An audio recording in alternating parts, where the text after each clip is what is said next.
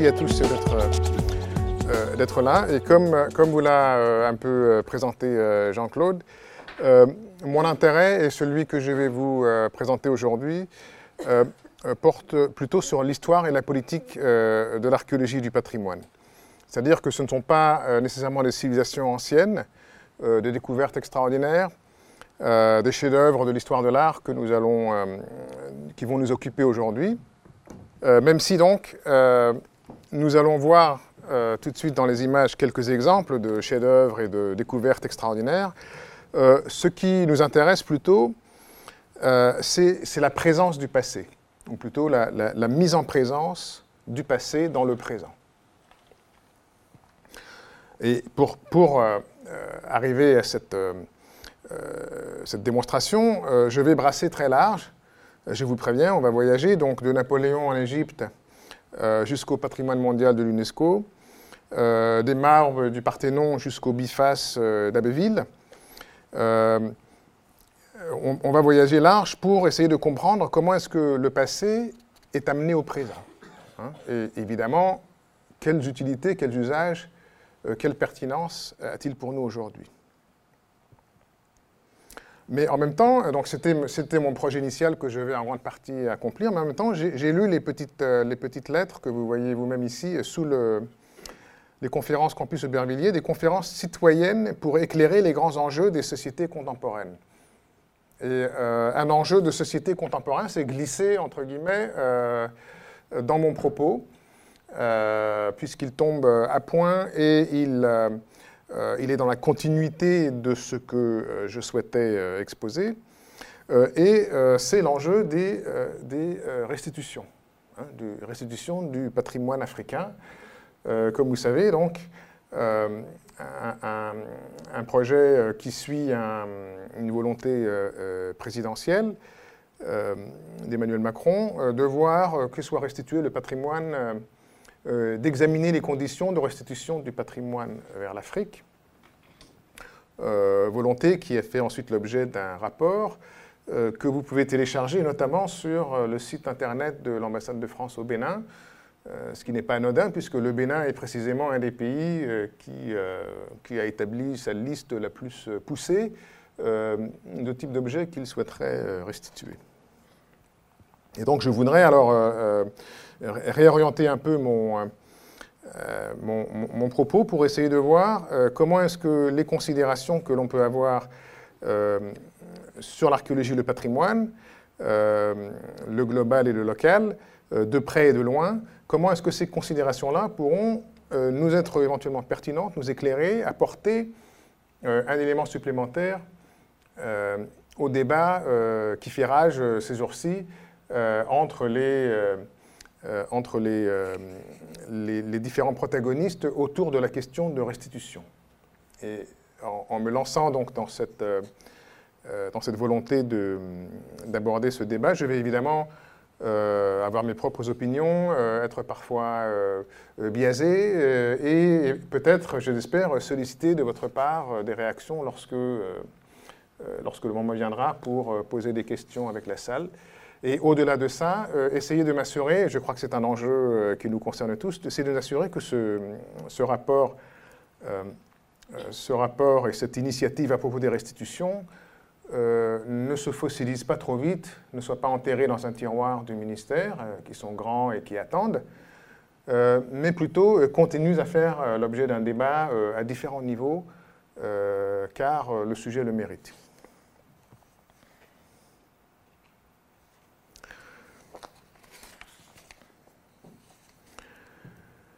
Donc, euh, euh, l'archéologie, pardon, euh, vous savez tous ce qu'est l'archéologie, je crois que ce n'est pas nécessaire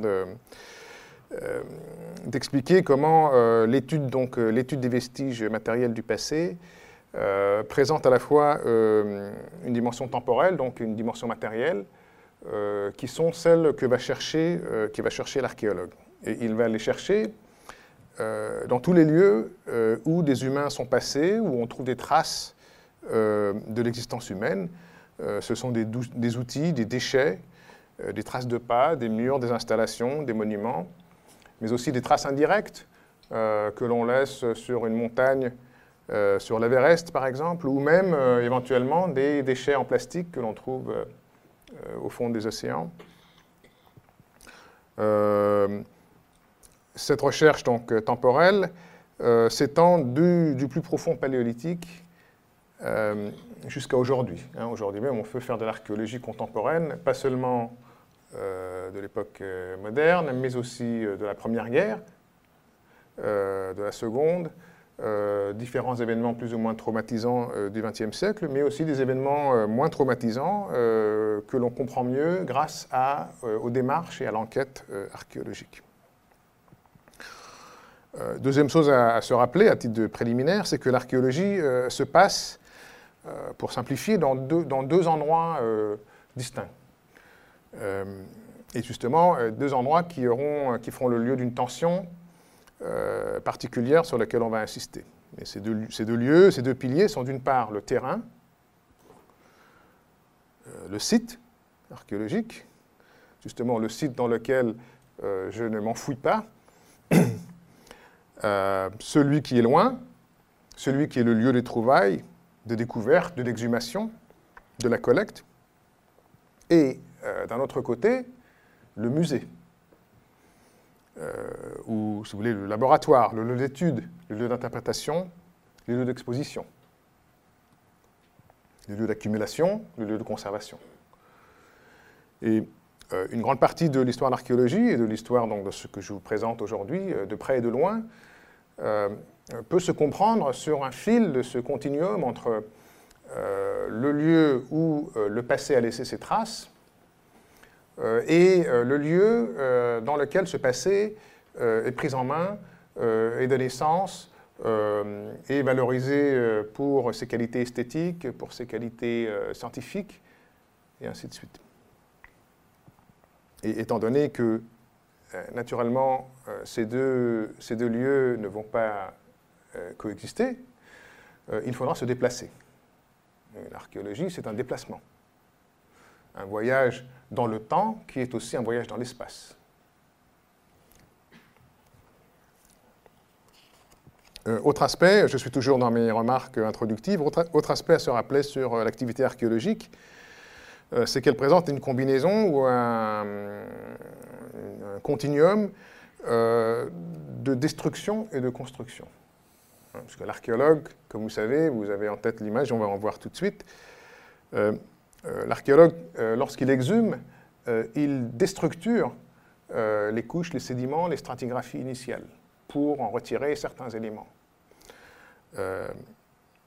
en même temps, l'archéologue, justement, l'archéologue moderne, professionnel, consciencieux, participe à une activité de documentation, d'inscription de traduction de ce qu'il voit sur le terrain en notes, en photographie, en images, qui vont ensuite euh, servir de données pour l'alimentation, la construction, euh, la reconstruction d'une théorie, euh, d'une interprétation, et ainsi de suite.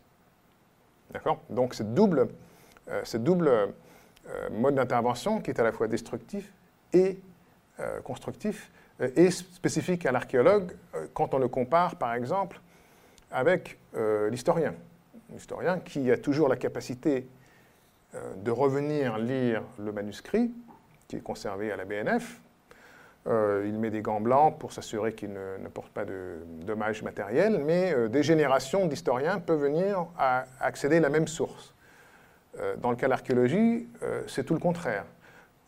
C'est l'archéologue en dégageant le sol qui détruit, qui défragmente, qui déstructure euh, une euh, position, une situation initiale, contextuelle, euh, pour la fragmenter en différents éléments, la céramique, les silex, les sédiments, les ossements, et ainsi de suite. Et donc, il incombe à l'archéologue, et ça fait partie de ses responsabilités professionnelles, de savoir enregistrer et documenter au mieux que possible cet acte de destruction-construction qui est la fouille archéologique. Enfin, euh, la dernière euh, considération préliminaire, c'est euh, un, statut un peu différent. quel genre de discipline est l'archéologie? Ma question porte non pas sur ses rapports, disons, avec les sciences naturelles, avec l'anthropologie, avec l'histoire, avec les sciences sociales, mais la question que je me pose, est-ce que l'archéologie est une discipline nationale ou internationale?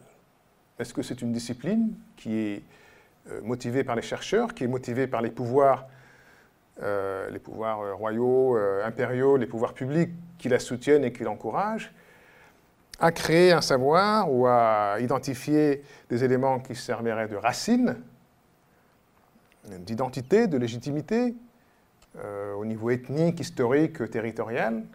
Donc l'archéologie comme outil, comme instrument, comme moyen d'expression de la nation.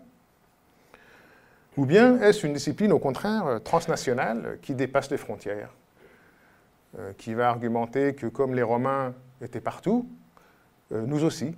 Le paléolithique ne connaît pas les frontières entre la France et la Belgique.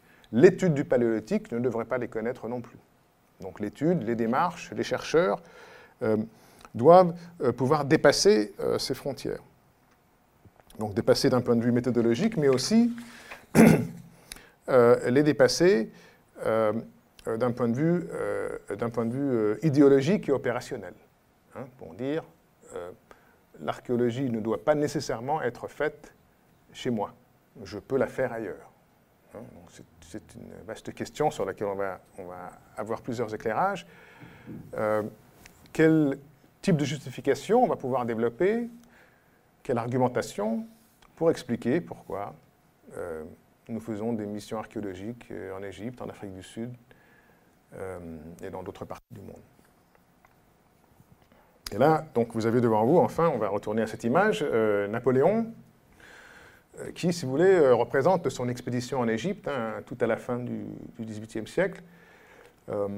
et l'expédition donc lui-même, évidemment, qui se met en scène, mais tout les, le corps de centaines de savants qui l'accompagnent pour décrire, décrire l'Égypte euh, Napoléon euh, Ier donc, est au début d'une euh, certaine conception qui relie le savoir et le pouvoir. Hein, le pouvoir impérial qui s'étend et qui est aussi un, organisme, un outil de, de, production de savoir. Alors, si on se demande quel type de motivation aura Napoléon et auront ses successeurs euh, à se retrouver donc, euh, en Égypte, au Proche-Orient, au Moyen-Orient. Euh, on peut identifier une, petite liste. Il y aura, il y aura évidemment une, motivation, une motivation religieuse hein, qui va se développer au fil du XIXe siècle. les lieux de la Bible, la Terre Sainte, la reconnaissance, la, confirmation du, récit, du récit biblique. Il y aura aussi un discours civilisationnel euh, voici des grandes civilisations euh, qui furent grandes euh, et qui maintenant sont en déchéance. Et nous allons, nous allons avoir à reprendre le flambeau de la civilisation. Nous sommes les héritiers de ces grands et vastes royaumes de Babylonie, d'Égypte. nous sommes les héritiers aussi, évidemment, de Grèce et de Rome. Et donc, euh, va se développer euh, au, fil du, euh, au fil du 19e siècle des conditions particulières d'exercice de la discipline. Je vous montre l'image ici, qui est celle des écoles européennes en Méditerranée. La création d'un corps de professionnels. malheureusement, l'image ne montre pas les, dates de création, mais vous savez, donc l'école, l'Institut de correspondance est créé à Rome en 1828-29. Euh, euh, et euh, cet institut, qui ensuite a donc toutes sortes de descendants, l'école française d'Athènes, elle, est de 1846, toutes ces institutions-là fonctionnent comme des centres de recherche. Des centres de recherche pour l'élaboration de nouveaux savoirs, l'épigraphie, euh, la céramique, euh, euh, les, ensembles architecturaux et ainsi de suite. Des, centres de savoir qui sont aussi évidemment des hauts lieux de la diplomatie. Hein? Et c'est pour ça que, comme vous pouvez voir sur la liste, chaque, chaque, pays européen se sent le besoin d'avoir sa présence, son implantation en Méditerranée. Et donc, dans le cadre de ce discours qui est à la fois cosmopolite, le berceau de la civilisation européenne, euh, on va bien s'assurer que l'école belge est présente, l'école suédoise est à Rome, euh, l'école espagnole est à Athènes, et ainsi de suite. Hein, donc on va combiner euh, ce souci de créer un savoir collectif dans une république des lettres, sans oublier justement cette dimension nationale, d'où découlent par exemple les, budgets et les volontés qui créent ces institutions. Hein, qui continue à les créer euh, jusqu'à aujourd'hui. Donc, euh, la présence euh, d'archéologues au, fil du XIXe siècle est une présence qui va vers la professionnalisation, même si les, premiers archéologues sont très souvent des diplomates qui travaillent, par exemple, donc, voici les fouilles qu'entreprend Paul-Émile Botta en Sabad, euh, en, Babylonie, en Mésopotamie. Euh, et je, montre cette image euh, pour vous, pour vous rappeler de la dimension orientaliste, hein, dans, le plein sens du terme, de cette, de cette quête du, passé, du passé archéologique. Hein. Orientaliste, vous voyez donc le, tableau à cette dimension romantique, évocatrice de la, euh, l'exhumation. Et euh, euh, les, photographies, par exemple, donc vous voyez des photographies extrêmement précoces, hein, des années 1850, qui montrent le processus de dégagement de cette porte, de cette porte ornée, qui est donc flanquée de deux lamassous, donc de ces deux monstres taureaux ailés à tête humaine, que nous allons revoir euh, dans beaucoup des images, euh, beaucoup d'images qui vont suivre. Euh, et donc à la fois l'orientalisme et la précocité dans l'usage de nouvelles technologies, qui est quelque chose qui va caractériser effectivement l'essor de cette archéologie qui est de plus en plus professionnelle.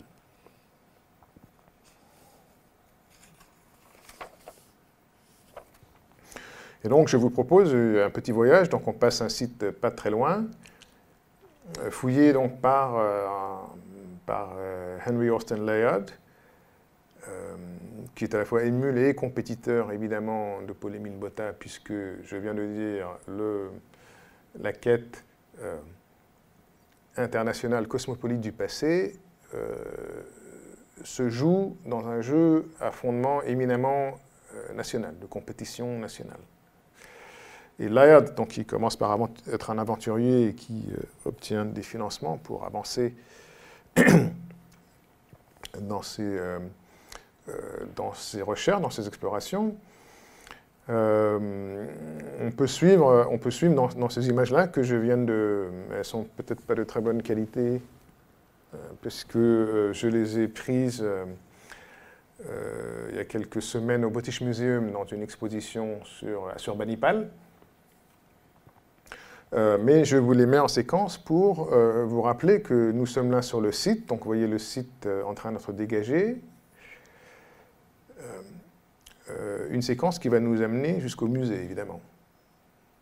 Hum, le dégagement, donc la complexité du travail, donc les, masses d'humains qui se retrouvent autour d'un projet très compliqué, le chameau qui observe de là-haut. Euh, comment euh, ces deux euh, Lamassou donc, vont être, vont, être, vont être amenés à accomplir leur destin, leur nouveau destin, qui est évidemment d'être acheminés dans des radeaux qui parfois effectivement ont sombré. Donc il y a deux cas de naufrage assez, assez dramatiques avec la perte humaine, mais n'en parlons pas. C'est surtout la perte des la perte des vestiges qui a traumatisé euh, la communauté archéologique, mais heureusement justement qu'il y avait des photographies, donc c'est un des premiers cas où la photographie a pu servir de substitut ou de duplicat ou de compensation.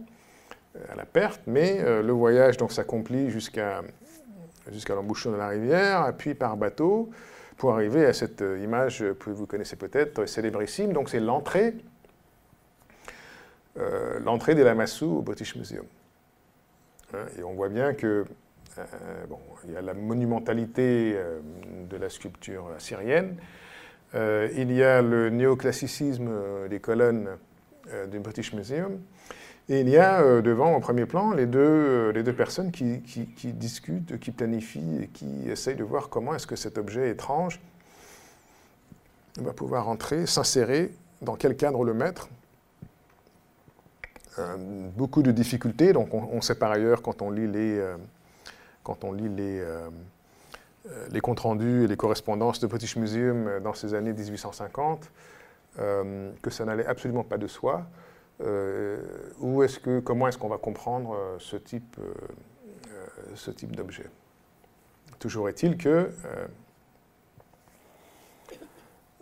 que voilà, donc la, salle existe telle qu'elle a été conçue à l'époque.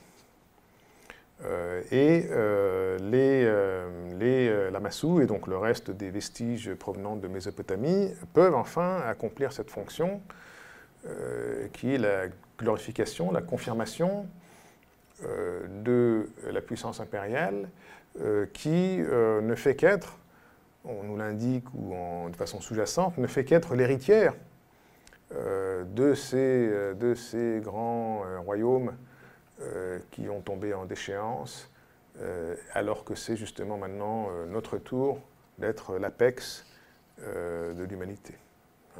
Et donc les bourgeoises victoriennes et les bourgeois industriels peut-être, qui apprécient la grandeur du passé et la grandeur du présent qui sait reconnaître, qui sait reconnaître et qui fait et qui sait acheminer ce passé vers nous. Alors que, euh, j'ai repris l'image de tout à l'heure, euh, euh, entre ces deux lamassous se situe aussi l'ouvrier, l'ouvrier qu'il a dégagé, donc quelque part en Mésopotamie. et cette question des ouvriers, je ne vais pas m'attarder trop longtemps, mais il est clair que tout le, dans, tout l'imaginaire orientaliste, l'archéologie, mais les grands travaux, pensaient par exemple au canal de Suez, je ne sais pas si vous avez vu l'exposition euh, qui a lieu récemment, euh, la masse grouillante des hommes, parfois des femmes, des enfants, euh, difficile à gérer, difficile à, maîtriser, à contrôler, dont on, justement on a des difficultés à comprendre et à extraire et à euh, s'assurer que euh, les conditions, rappelez-vous que j'ai indiqué tout à l'heure, de documentation des vestiges, hein, de savoir d'où provient, comme vous voyez dans l'image euh, coloriée, l'archéologue avec son chapeau blanc, hein, c'est son attribut, est en train d'admirer, de, considérer, d'étudier un objet dont il sera peut-être fort difficile à lui d'obtenir de, ses informateurs d'où précisément vient-il. Et donc, euh, dans euh, l'essor de l'archéologie du terrain, euh, au, au 19e siècle, au début du 20e siècle, va se développer, va se développer une méthodologie qui, notamment, vous voyez en bas à gauche, une méthodologie du terrain qui est les fouilles en euh, carré de 5, euh, de 5 mètres sur 5, euh, qui sont un contrôle de l'espace, un contrôle de la stratigraphie, mais aussi évidemment un contrôle des ressources humaines. Et donc, grandement facilité. Un archéologue qui, là, dans cette image-là, se réfugie sous un parapluie du soleil, il est beaucoup plus facile à, l'archéologue de, de, garder cette mesure de contrôle, de documentation sur ce qui se passe sur, son, sur son terrain. En arrivant ici, je vais faire un saut, si vous permettez, un saut euh, d'une euh, cinquantaine d'années, d'une centaine d'années, hein, de 1850 vers euh, la moitié du XXe siècle. je n'aurais pas fait ce saut si je ne voulais pas me garder un peu d'espace à la fin pour débattre de la question des restitutions, mais je me permets de, faire, de passer plus rapidement pour vous évoquer en quelques mots des évolutions très importantes qui ont lieu dans la discipline archéologique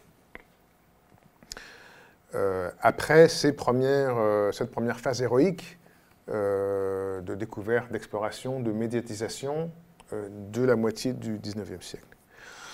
Eh bien, on peut dire, en, deux, euh, identifier deux, courants euh, importants de, développement, euh, qui sont d'une part des nouvelles problématiques scientifiques. C'est-à-dire que graduellement, pour toute une gamme de, raisons, de motivations, concours de circonstances et volonté de scientifiques et volonté des pouvoirs publics, une vision moderne de l'archéologie se développe euh, avec des nouvelles problématiques euh, qui euh, se situent autour de la culture matérielle, de l'histoire, des sociétés. On, en finit ou on essaye de se débarrasser de cette pratique de la chasse au trésor, où on va justement creuser pour extraire la belle pièce, que ce soit un vase grec ou une, une amulette égyptienne, qui justement, elle, fait le circuit rapide vers le musée. Et on va plutôt mettre euh, l'accent sur, euh, euh, l'ensemble du mode d'existence des sociétés du passé, hein, sur leurs interactions, l'organisation et la dynamique à travers le temps, leur gestion du pouvoir et des conflits, les interactions avec les sociétés voisines, les emprunts, les échanges, les constructions culturelles, les interactions à la fois matérielles et symboliques avec l'environnement. Des nouveaux champs de recherche euh, qui vont euh, s'accompagner de nouvelles méthodologies. Hein, encore une fois, au-delà de l'extraction pure et simple où on considère le gisement comme un dépôt ou un trésor, un frigo qui attendait que l'on vienne en sortir les belles pièces, le gisement lui-même acquiert de plus en plus cette propriété que j'ai mentionnée avant, qui est celle d'être un contexte. Un contexte qui donne sens euh, à la fois aux belles pièces que l'on va destiner au musée, mais aussi à l'ensemble euh, des éléments retrouvés, des vestiges, le mobilier, euh, les tessons, les, ossements d'animaux consommés, et ainsi de suite. Donc tous ces éléments-là vont donner une, dimension beaucoup plus large à la démarche archéologique qui va s'associer avec les sciences naturelles d'un côté, qui va s'associer avec l'anthropologie sociale de l'autre, euh, euh, pour développer des problématiques, euh, des problématiques nouvelles. Donc ça, c'est un, un, progrès, un développement important.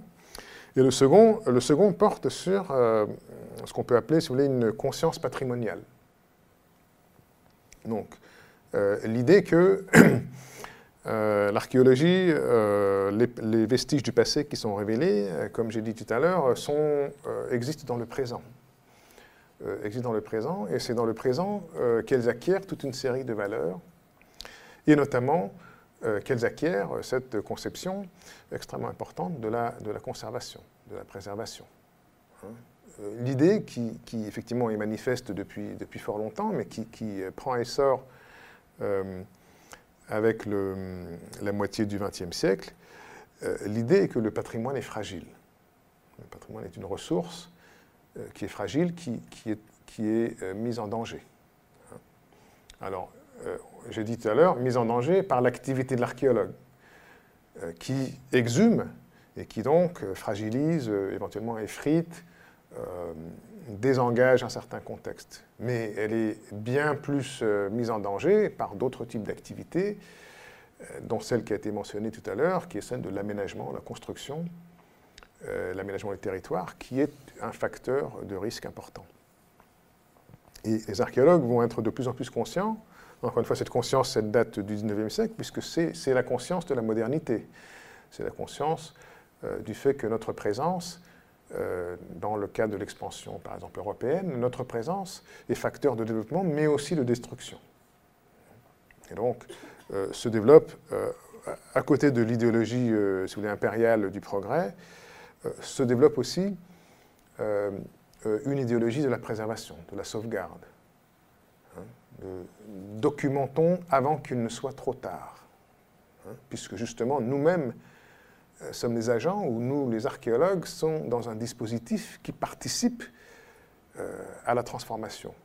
Et notre rôle dans ce dispositif est justement de s'assurer, d'essayer de s'assurer, ou de militer pour que cette transformation euh, ne se passe pas euh, entièrement au détriment, aux dépens euh, de ces vestiges du patrimoine dont on commence à reconnaître par ailleurs la valeur qui dépasse justement la valeur symbolique des chefs-d'œuvre qui sont mis dans un musée, mais qui est une valeur scientifique, une valeur culturelle, et qui est aussi une valeur, on va y revenir plus tard, une valeur qui se partage entre le lieu de pouvoir, la concentration euh, qui est le musée occidental, euh, le Louvre British Museum Berlin, et la valeur qu'ont ces objets, ces vestiges, sur le lieu, in situ, sur le lieu d'où ils proviennent.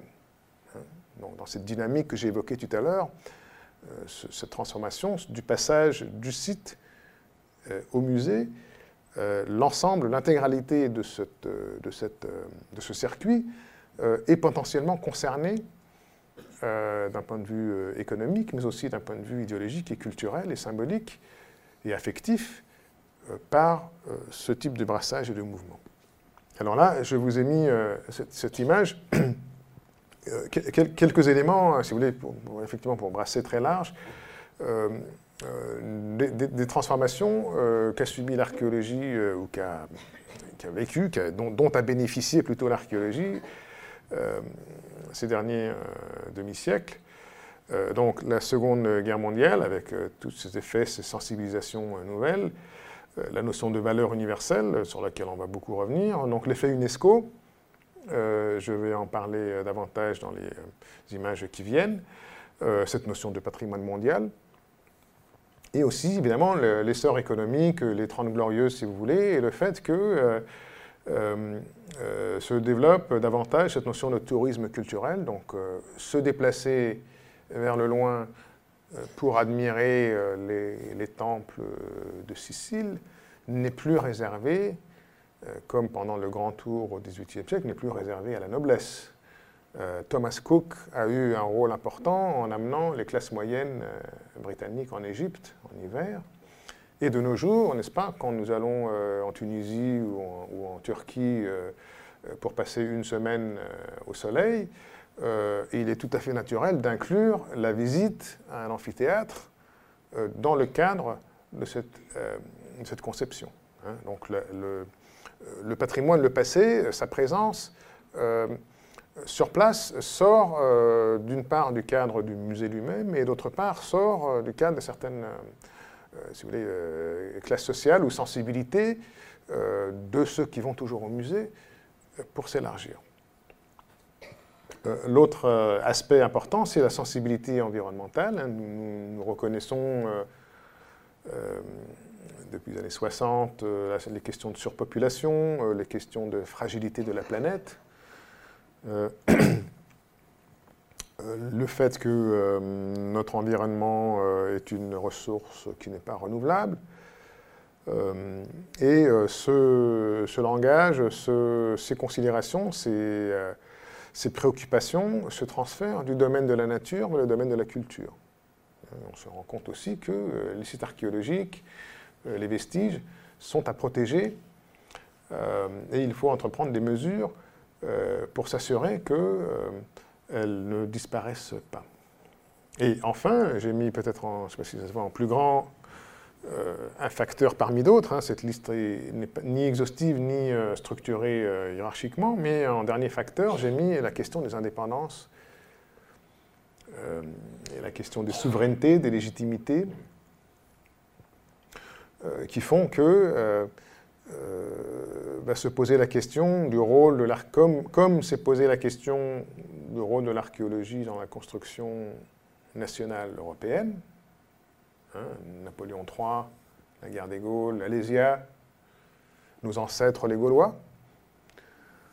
Ce genre de questions-là vont se poser aussi dans le contexte euh, d'émergence alors euh, de nouvelles identités, de nouvelles euh, frontières qui vont suivre les, décolonisations elles vont émerger, comme d'ailleurs en Europe, au niveau national, donc de l'État-nation, mais aussi à des niveaux régional, interrégional et local. Un moment clé, j'ai dit, dans cette, dans cette prise de conscience, c'est le barrage d'Aswan. Hein, donc le, dernier en date des années, enfin construit à, partir des années 50, puisqu'il y en avait déjà au début du, euh, au début du XXe siècle. Et euh, la campagne de sauvetage d'Aswan, que vous connaissez euh, peut-être, fut un moment très important dans l'histoire du patrimoine à l'échelle mondiale, puisque le barrage que vous voyez sur une des photos, donc le barrage de construction soviétique, nous sommes pendant la guerre froide, euh, qui va euh, créer des, euh, lacs, hein, le lac Nasser, au nom du dirigeant Jamal Abdel Nasser de l'époque, qui va engloutir toute une série de, temples, de monuments, Abu Simbel, Philae, sous lui.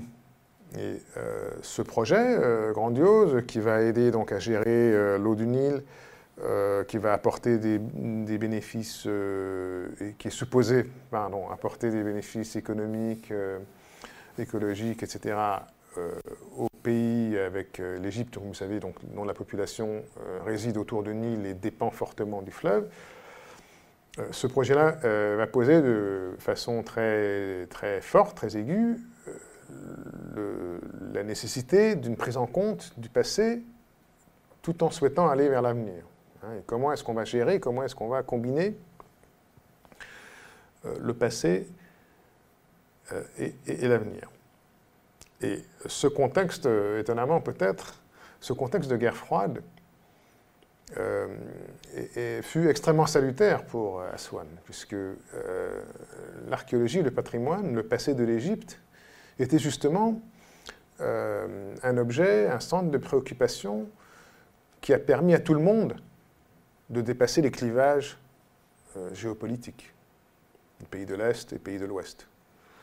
Et donc lorsqu'il fut décidé que, au préalable à la construction du barrage, auront lieu des campagnes de prospection euh, qui vont mener à la sauvegarde de certains monuments, se sont mobilisés une quarantaine de pays.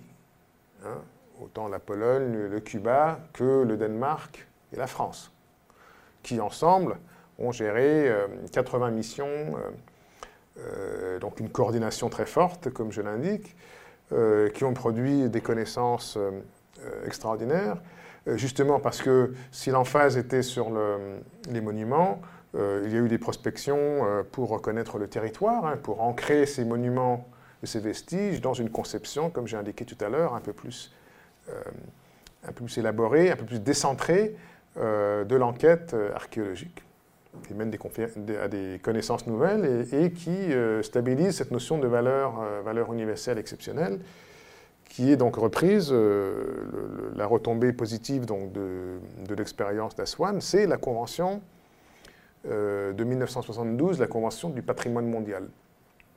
La Convention concernant la protection du patrimoine mondial culturel et naturel, qui, vous connaissez peut-être, qui est celle, la Convention qui sert de base à l'inscription de sites sur cette célèbre liste UNESCO euh, que nous convoitons tant, hein, nous souhaitons tous euh, avoir, euh, inscrire le plus de sites, le plus de sites possible, parce que désormais, à la fois le prestige qui va avec, les retombées économiques, hein, les touristes qui sont attirés par le label, comme on dit en bon français, toute une gamme de répercussions à l'échelle régionale, etc. Euh, mais ce qui m'a semblé important, c'est d'attirer votre attention, euh, donc la, formalisation juridique de cette notion de patrimoine mondial euh, et de valeur universelle exceptionnelle est accompagnée de cet article 5, qui est, pour nous les professionnels qui agissent, l'article le plus important parce que c'est celui précisément qui décentre du monument exceptionnel dont il y a désormais 1038, 1030, 1040, vers le reste. Hein. Qu'en est-il du reste? Est-ce que singulariser un temple égyptien euh, ne doit pas se faire au détriment des autres temples égyptiens? Et il y a certainement d'autres types de vestiges qui euh, ne mérite pas, ne tombe pas sous les critères contraignants de qu'est-ce qu'une valeur universelle exceptionnelle, souffre peut-être des questions d'intégrité ou d'authenticité, ou d'authenticité, qui sont les deux critères supplémentaires qu'ajoute la Convention. Donc il faut et euh, déjà en 72, donc c'est tout à fait euh, louable, euh, les auteurs de la Convention ont, pensé à latéraliser les bienfaits qu'elle peut apporter, hein, à s'assurer que, je lis la, phrase, hein, adopter dans le petit a, adopter une politique générale visant à assigner une fonction au patrimoine culturel et naturel dans la vie collective. Hein. Et ce patrimoine-là n'est pas nécessairement celui qui est inscrit sur la liste, mais l'ensemble du patrimoine du pays. De même, euh, encourager la création, euh, dans l'article B, euh, la création de services de protection, de conservation, de mise en valeur du patrimoine, et ainsi de suite. Hein, la création de, de cartes archéologiques pour cartographier l'ensemble des, l'ensemble des antiquités des vestiges sur un pays, même des antiquités, comme je dis, qui ne sont pas inscriptibles, font partie de ce complexus de ce qu'est le patrimoine culturel que la Convention de 72, euh, dont la Convention de 72 euh, souhaite encourager la protection. effectivement, euh, ce que l'on peut voir désormais en, Afrique, pardon, dans, l'ensemble des pays concernés, mais aussi en Afrique subsaharienne, je vais vous montrer dans l'image précédente, l'image suivante, c'est une, prise en, en compte beaucoup plus élaborée euh, beaucoup plus structuré euh, des divers types de menaces euh, qui pèsent sur le patrimoine. Hein, et ces menaces-là peuvent être, pour les simplifier, être de, trois ordres, si vous voulez. Donc il y a les, menaces naturelles, les destructions naturelles qui accompagnent, qui suivent les érosions, les tremblements de terre, ce type de phénomènes qui sont difficiles évidemment à contrôler ou à prévoir. Euh, et il y a un autre type euh, que l'on connaît très bien, qui sont les destructions humaines euh, intentionnelles, hein, délibérées. Et on en a vu ces dernières années plusieurs exemples. Je vais vous montrer une, image tout à l'heure d'actes de, vandalisme structuré. nous allons détruire ce qui vous est cher. Hein, ce qui vous importe, puisque vous labellisez le site, puisque vous y attachez de l'importance, nous allons le détruire. Hein. Donc ces, ces, activités délibérées, euh, je pense évidemment à Daesh ou à l'État islamique en Syrie et en Irak, euh, cette euh, ambition de destruction de la mémoire sont, sont d'une part dans une continuité, comme vous savez, historique avec d'autres procédures qui datent depuis la nuit des temps, hein, de, piller, de détruire le temple de celui que l'on a conquis, Hein, ce n'est pas eux qui nous ont inventés. En même temps, euh, font l'objet d'une mobilisation euh, très particulière de la part de la communauté internationale. Mais ces cas-là de destruction humaine euh, délibérée sont relativement rares. Ils sont rares et ils sont médiatisables, dans ce cas-là délibérément, puisqu'il s'agissait de montrer des images de destruction. et ils sont relativement, relativement clairs et nets d'un point de vue juridique et éthique. Euh, le troisième volet de destruction, qui est lui beaucoup plus, euh, euh, beaucoup plus d'actualité, c'est les destructions, on a évoqué tout à l'heure, accidentelles, par inadvertance, dans le cadre de l'aménagement du territoire. Et ces destructions-là, qui ont été menées en Europe pendant des années, qui, sont maintenant, qui font maintenant l'objet d'un intérêt, d'un investissement aussi en Afrique subsaharienne.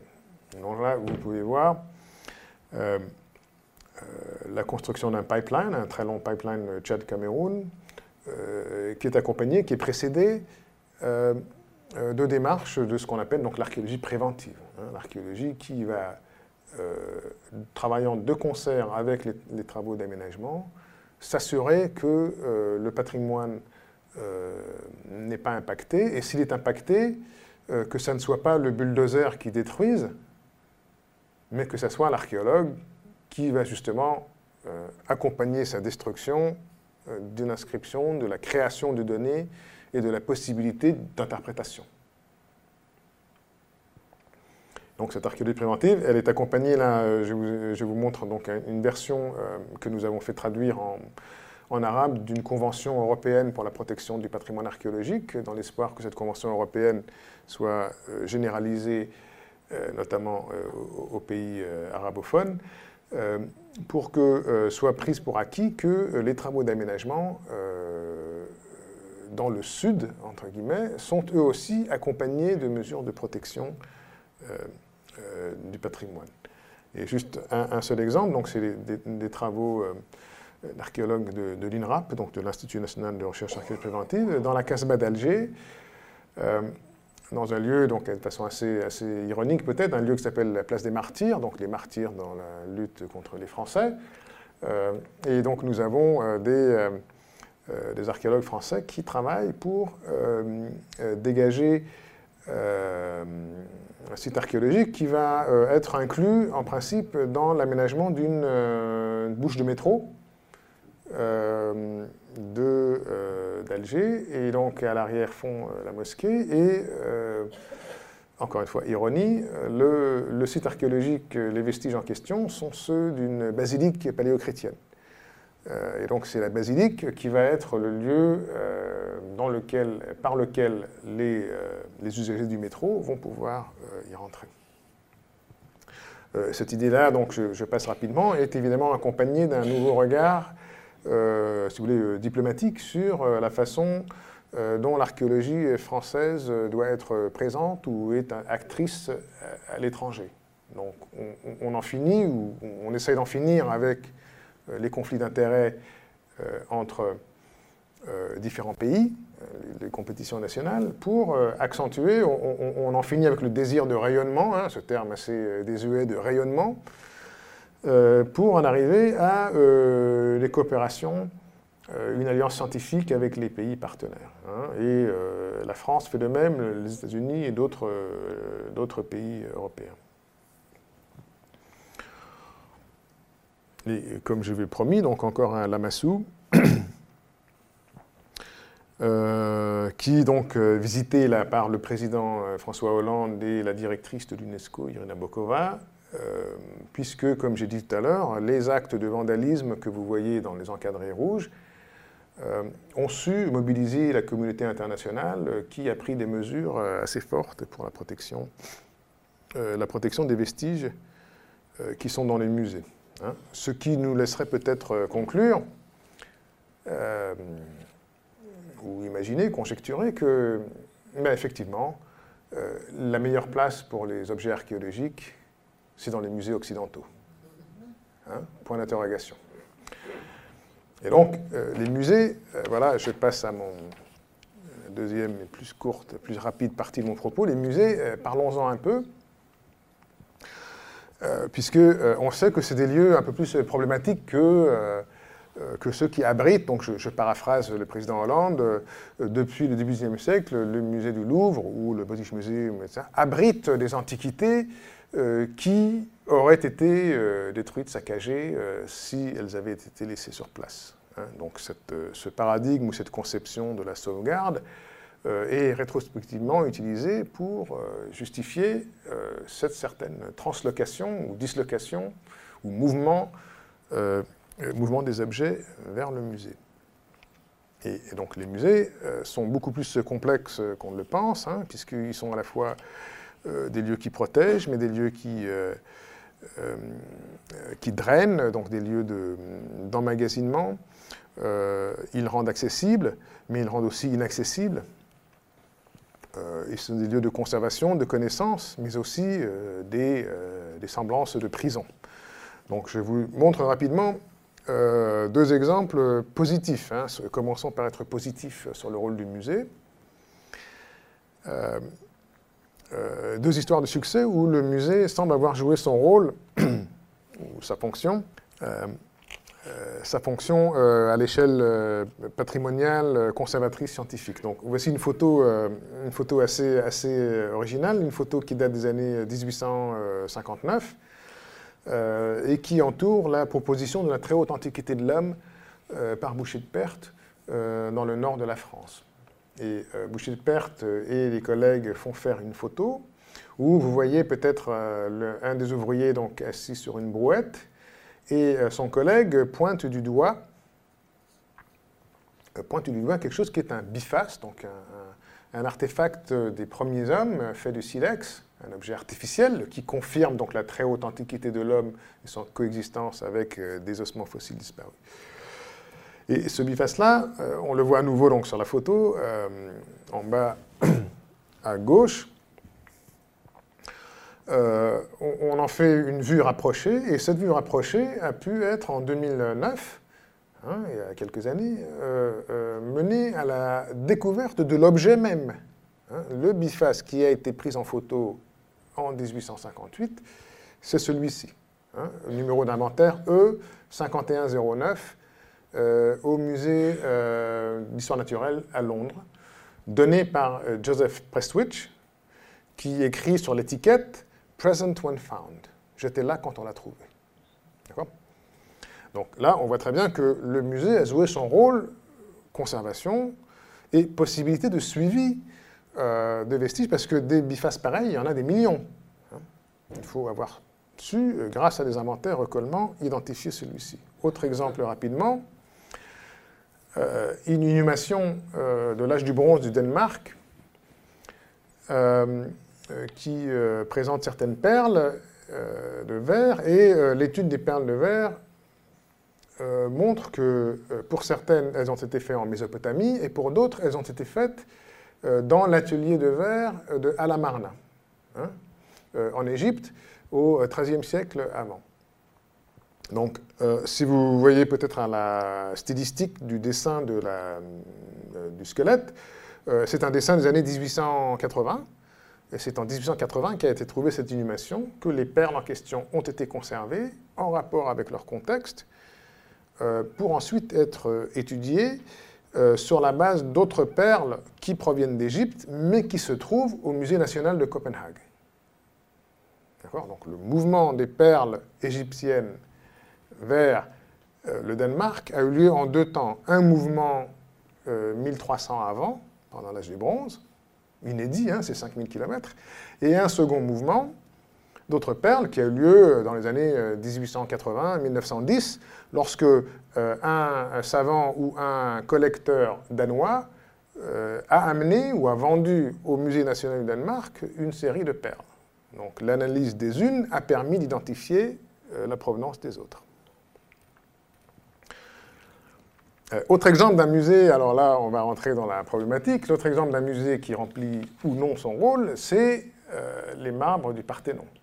Hein, qui se trouve au British Museum. Donc, je vous ai des photos euh, plus ou moins artistiques.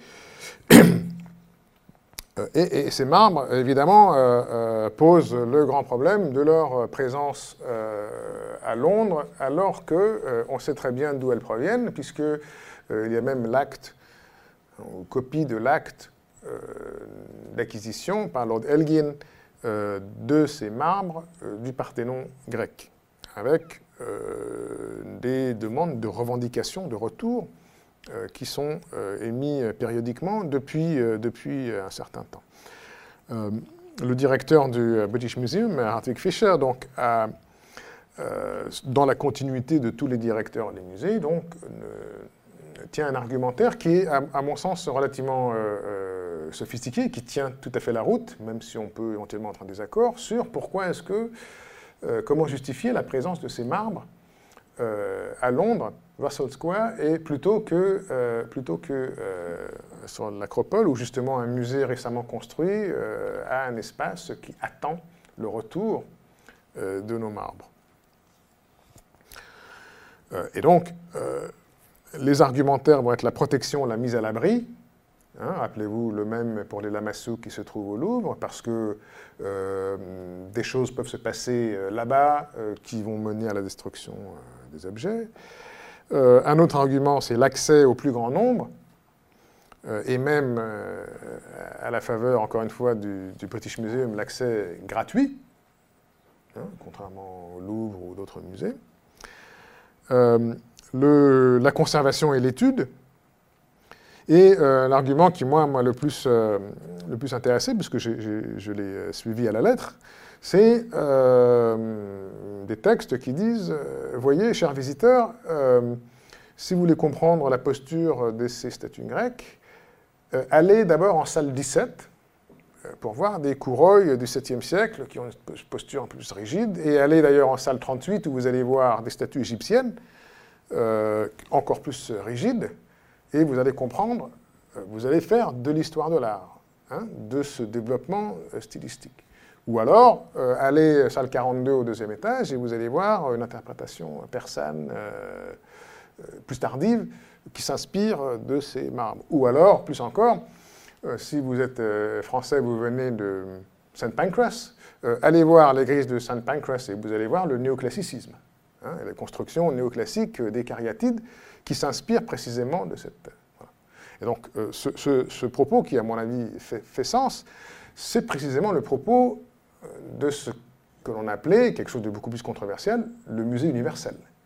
Hein, c'est justement cette capacité du musée de ce type de musée-là, de présenter euh, en son sein euh, une gamme différente, euh, une gamme diverse de cultures et d'objets qui permet une appréciation qui est différente de celle, peut-être, hein, de celle que l'on obtiendrait sur place, hein, in situ.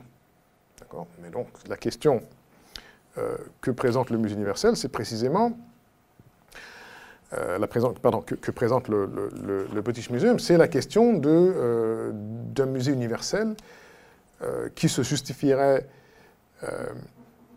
par la création d'un savoir universel encyclopédique qui exposerait à pied d'égalité des vestiges qui proviennent d'époques, de cultures, de civilisations, d'écoles différentes et qui permettrait donc une, euh, intelligence, une compréhension euh, euh, supérieure du passé, de la trajectoire artistique, historique, stylistique de l'humanité où nous sommes. Et ce musée-là serait, alors encore une question, un musée qui n'est pas universel, hein, en opposition. Qu'est-ce qu'un musée qui n'est pas universel? Est-ce un musée est-ce un musée euh, spécialisé? Est-ce un musée de site? Ou bien est-ce un musée euh, simplement national? Est-ce qu'un musée national peut être universel?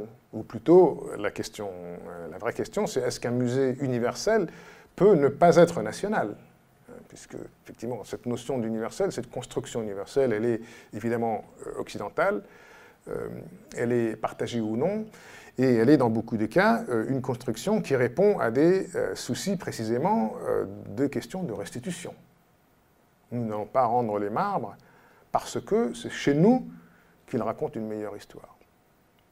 Et à cette idée-là, on va contraster, pour faire un peu un retour en arrière, on va contraster les célèbres lettres, lettres au général Miranda de l'antiquaire, historien, archéologue Antoine Quatremer de Quincy, pendant les guerres napoléoniennes. Lorsque Napoléon, justement, va chercher à alimenter le Louvre pour faire du Louvre un musée qui va contenir l'ensemble des les, plus les plus beaux chefs-d'œuvre de l'humanité.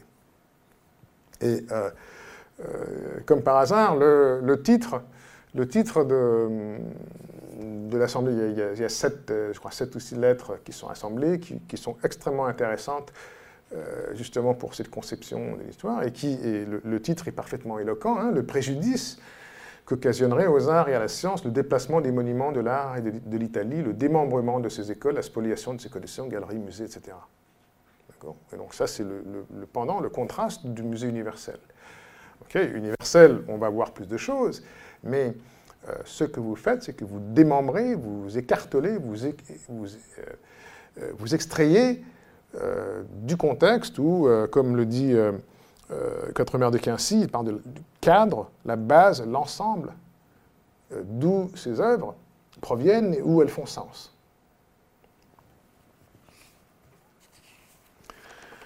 Toujours est-il donc, je, m'approche de ma conclusion, toujours est-il donc que le musée, le musée n'est jamais un lieu neutre contrairement à ce qu'on a pu entendre, ce n'est pas, euh, euh,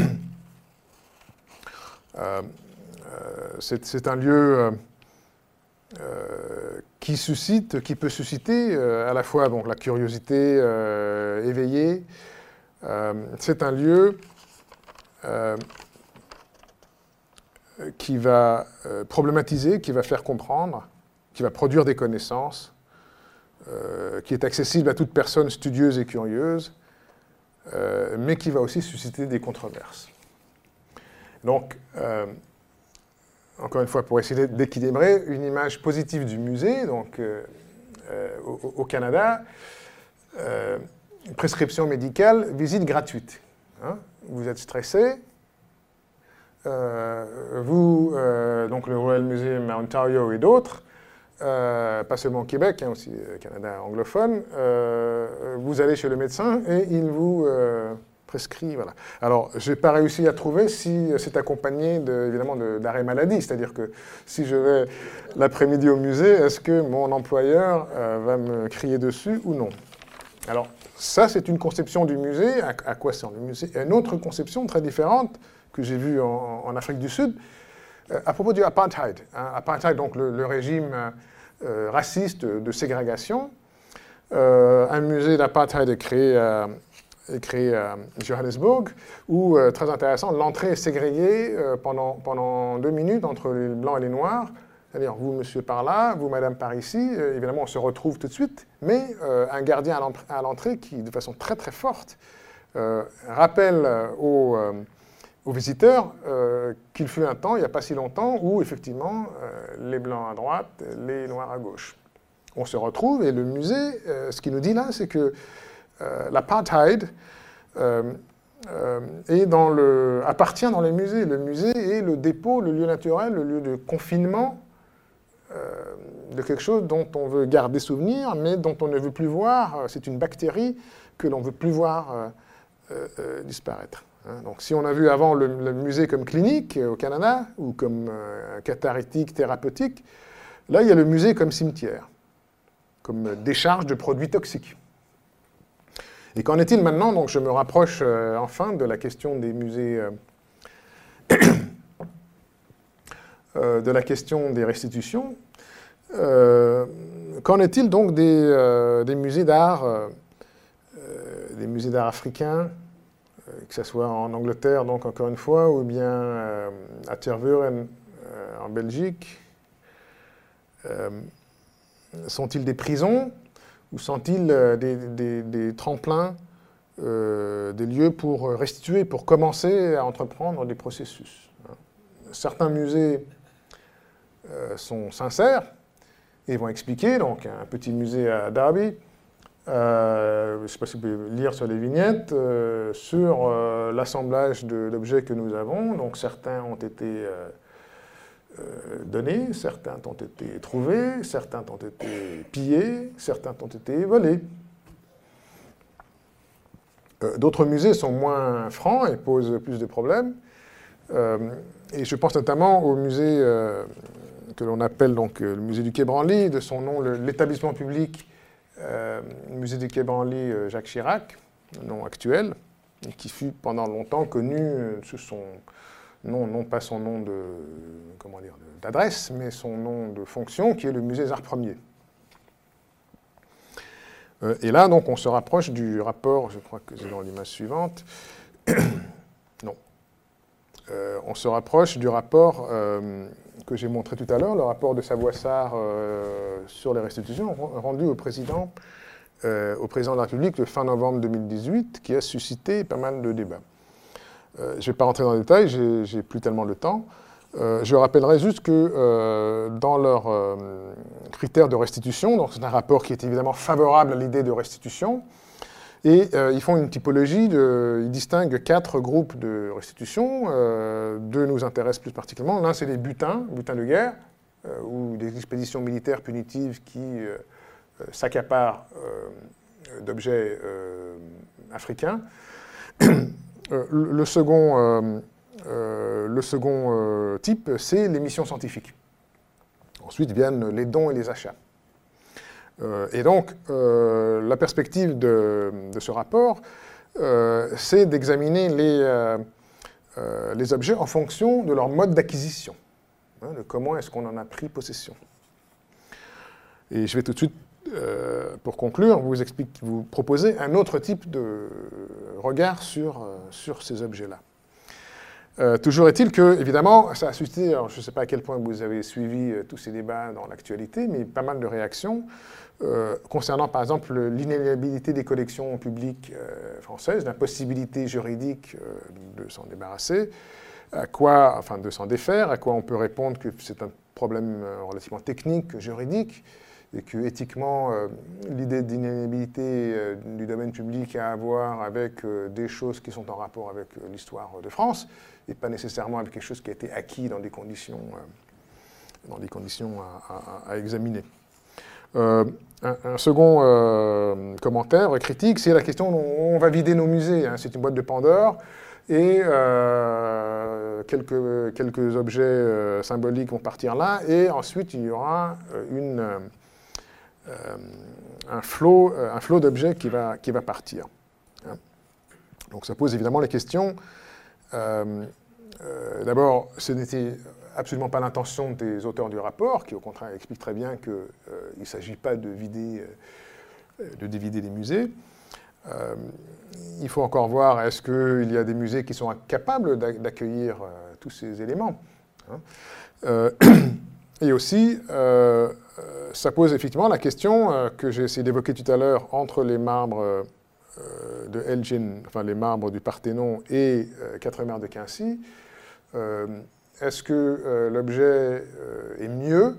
On va voir ce que ça veut dire mieux. Est-ce que l'objet est mieux quand il est chez nous ou quand il est chez lui hein Ensuite, effectivement, un troisième type d'objection, c'est comment vont-ils être conservés? On sait qu'en Afrique, les conditions ne sont parfois pas optimales, manque d'espace, manque d'expertise, etc. Euh, ce qui est une objection euh, très valable dans la mesure où c'est un encouragement, effectivement, à travailler ensemble, à s'assurer que euh, des compétences de conservateurs, à la fois dans la dimension physique, matérielle de conservation et les compétences d'aménagement des espaces et de médiation, soient partagées davantage entre, le nord et le sud. Euh, autre, euh, euh, argumentaire, le marché des prix de l'art vont chuter. je laisse cet argumentaire à, ceux qui veulent le défendre. un autre, c'est un espèce d'antiracisme, un antiracisme primaire qui dit que vous voulez rendre parce que vous n'aimez pas, parce que vous n'acceptez pas le fait que... donc un argument qui était valable peut-être il y a un siècle, hein, dans les années 20, euh, reconnaître euh, la nature artistique euh, de l'objet des productions africaines était effectivement, c'était un constat qu'il fallait faire. De nos jours, dire, enfin essayer de montrer la, retention comme une preuve, comme une preuve d'amour déplacée, ne, tient pas la route. Et un autre type d'argument, encore une fois, qui lui est beaucoup plus valable, c'est à qui, rendre. Hein, effectivement, à qui rendre Est-ce que euh, l'aspect, si vous voulez, juridique, contractuel va faire un lien d'État en État, mais euh, l'État en question n'existait évidemment pas quand euh, les éléments ont été pris, ou, achetés, ou acquis, etc. et par ailleurs, est-ce que le destin de cet objet, c'est le musée national? Hein, Tout ce qu'on a déjà parler, évoquer de cette notion de musée national, de son rôle de création identitaire, ou au contraire le musée régional, euh, ou la communauté d'origine, euh, etc. Donc c'est un casse-tête euh, dans lequel peut-être, qui va faire peut-être hésiter ou réfléchir, ou encore une fois susciter une réflexion positive de la part des pays qui éventuellement souhaiteraient des restitutions. Hein. Comment est-ce qu'on va gérer ensuite on a, on a, obtenu à nouveau ces pièces-là. Comment est-ce qu'on va les gérer ensuite? Et alors moi, donc, euh, euh, effectivement, il faut que je finisse. Euh, ce que je veux simplement faire en dernière phrase, c'est vous rappeler un peu l'histoire l'histoire de l'archéologie, hein, l'histoire de la, de la mise en présence du passé. Comment est-ce que ça peut nous éclairer sur les questions? Et j'ai mentionné, rappelez-vous, qu'en archéologie, l'archéologie qui se modernise, telle que pratiquée actuellement, insiste sur la documentation elle insiste sur euh, un regard compréhensible sur les sociétés qu'elle étudie. Hein. Elle ne se focalise pas sur les belles pièces. Elle essaye de comprendre l'ensemble des activités. Hein. Deuxième point, l'archéologie d'aujourd'hui, elle a évidemment cette dimension patrimoniale extrêmement forte, puisque le site qui fut jadis le lieu d'extraction de découverte, est désormais un lieu d'interaction entre différents types d'acteurs qui s'intéressent de façon différente euh, au patrimoine qui s'y trouve. Intérêt économique, hein, pourquoi pas. Euh, nous préférons, n'est-ce pas, payer euh, le prix d'entrée au musée de Nouakchott qu'au musée du Quai Branly. Hein. D'abord, c'est plus cher, et ensuite, c'est peut-être, ça joue un rôle un peu plus différent dans la communauté locale. Donc un intérêt économique, mais aussi un intérêt symbolique et culturel qui est partagé, que les archéologues reconnaissent de plus en plus quand ils font justement de l'archéologie préventive euh, dans les pays euh, en voie de développement. Euh, et donc, la question ne devrait pas être celle du mode d'acquisition des objets, mais plutôt de l'intention qui est derrière. L'intention qui est derrière va pouvoir nous permettre de distinguer, de singulariser euh, ce qui n'a pas été distingué dans le rapport, malheureusement, euh, c'est le rôle des missions scientifiques. Hein, on sait très bien que les missions scientifiques se sont parfois déroulées dans des conditions euh, contestables. le célèbre récit donc, de Michel Léris qui explique comment il pillait la nuit, avec un certain élément de, contrainte pour obtenir certains objets. Mais ces objets-là étaient euh, d'emblée destinés à venir au musée. Hein. le musée était la finalité de ces objets. Là, euh, euh, je vous montre donc ces mes deux dernières images, à peu près. les, célèbres, les, célèbres, instructions sommaires aux collecteurs d'objets en 1931 qui sert de, de vadémécum, si vous voulez, pour la célèbre mission Dakar-Djibouti, justement, celle auquel participe Michel Léris et auquel il... Et donc, euh, sous l'inspiration de Marcel Mauss, euh, euh, une, conception qui va justement dépasser l'emphase, le, fétichisme, hein, pour utiliser ce terme, le fétichisme de l'histoire de l'art, de l'objet beau, qui est caractéristique d'un musée tel que le musée du Quai Branly Jacques Chirac, où on va regarder fétichisme dans le sens religieux et dans le sens marchand du terme. Ce que préconisent les missions ethnographiques, avec tous les défauts qu'elles auront par ailleurs, c'est euh, de, collectionner des objets qui, ce, ne sont pas des curiosités, ce ne sont pas des œuvres d'art, ce sont des éléments qui sont d'abord, euh, qui n'ont pas de pureté de style, hein, mais qui, reflètent des interactions euh, sociales et culturelles du passé, et aussi qui ne doivent pas nécessairement être rares. Hein. Et donc, cette célèbre phrase, les objets les plus communs sont ceux qui nous entraînent le plus pour une civilisation. Une boîte de conserve, par exemple, caractérise mieux nos sociétés que le bijou le plus somptueux ou le timbre le plus rare. Donc, euh, et cette, idée-là, alors, à, quel point elle est effectivement réalisée par les collecteurs scientifiques, c'est peut-être une autre question, mais c'est l'ambition. C'est l'ambition de, récolter euh, une perception globale euh, des objets des sociétés en question, et de l'amener au musée, qui est un musée laboratoire dans lequel on va les étudier. D'accord?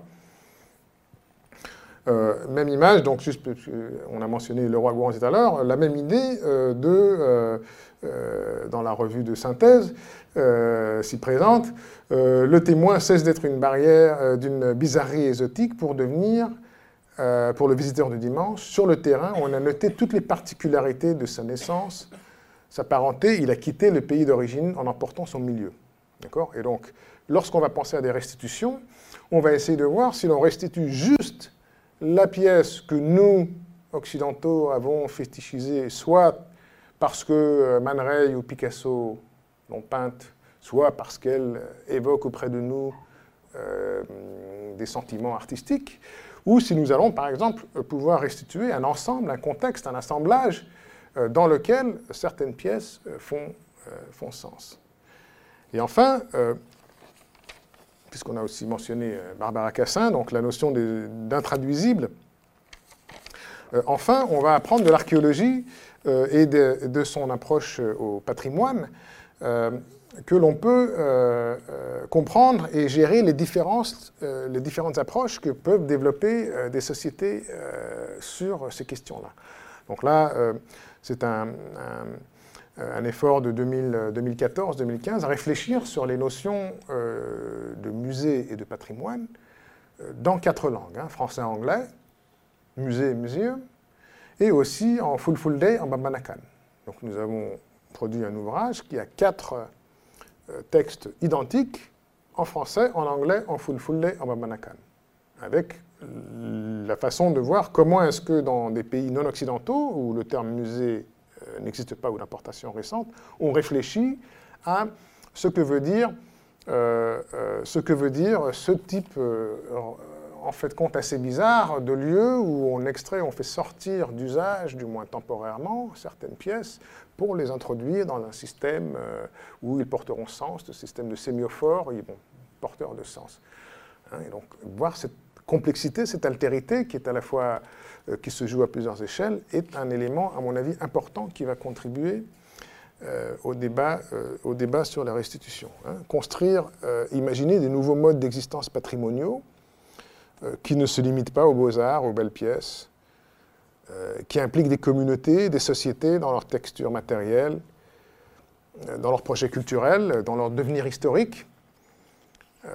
C'est un peu ça, vers ça qu'il faut se diriger. Donc, comme vous voyez, je me suis un peu emporté, à la fois temps et, et mon propos, mais ce que je voudrais simplement, c'est que le débat ne s'arrête pas là. Hein. je vous remercie.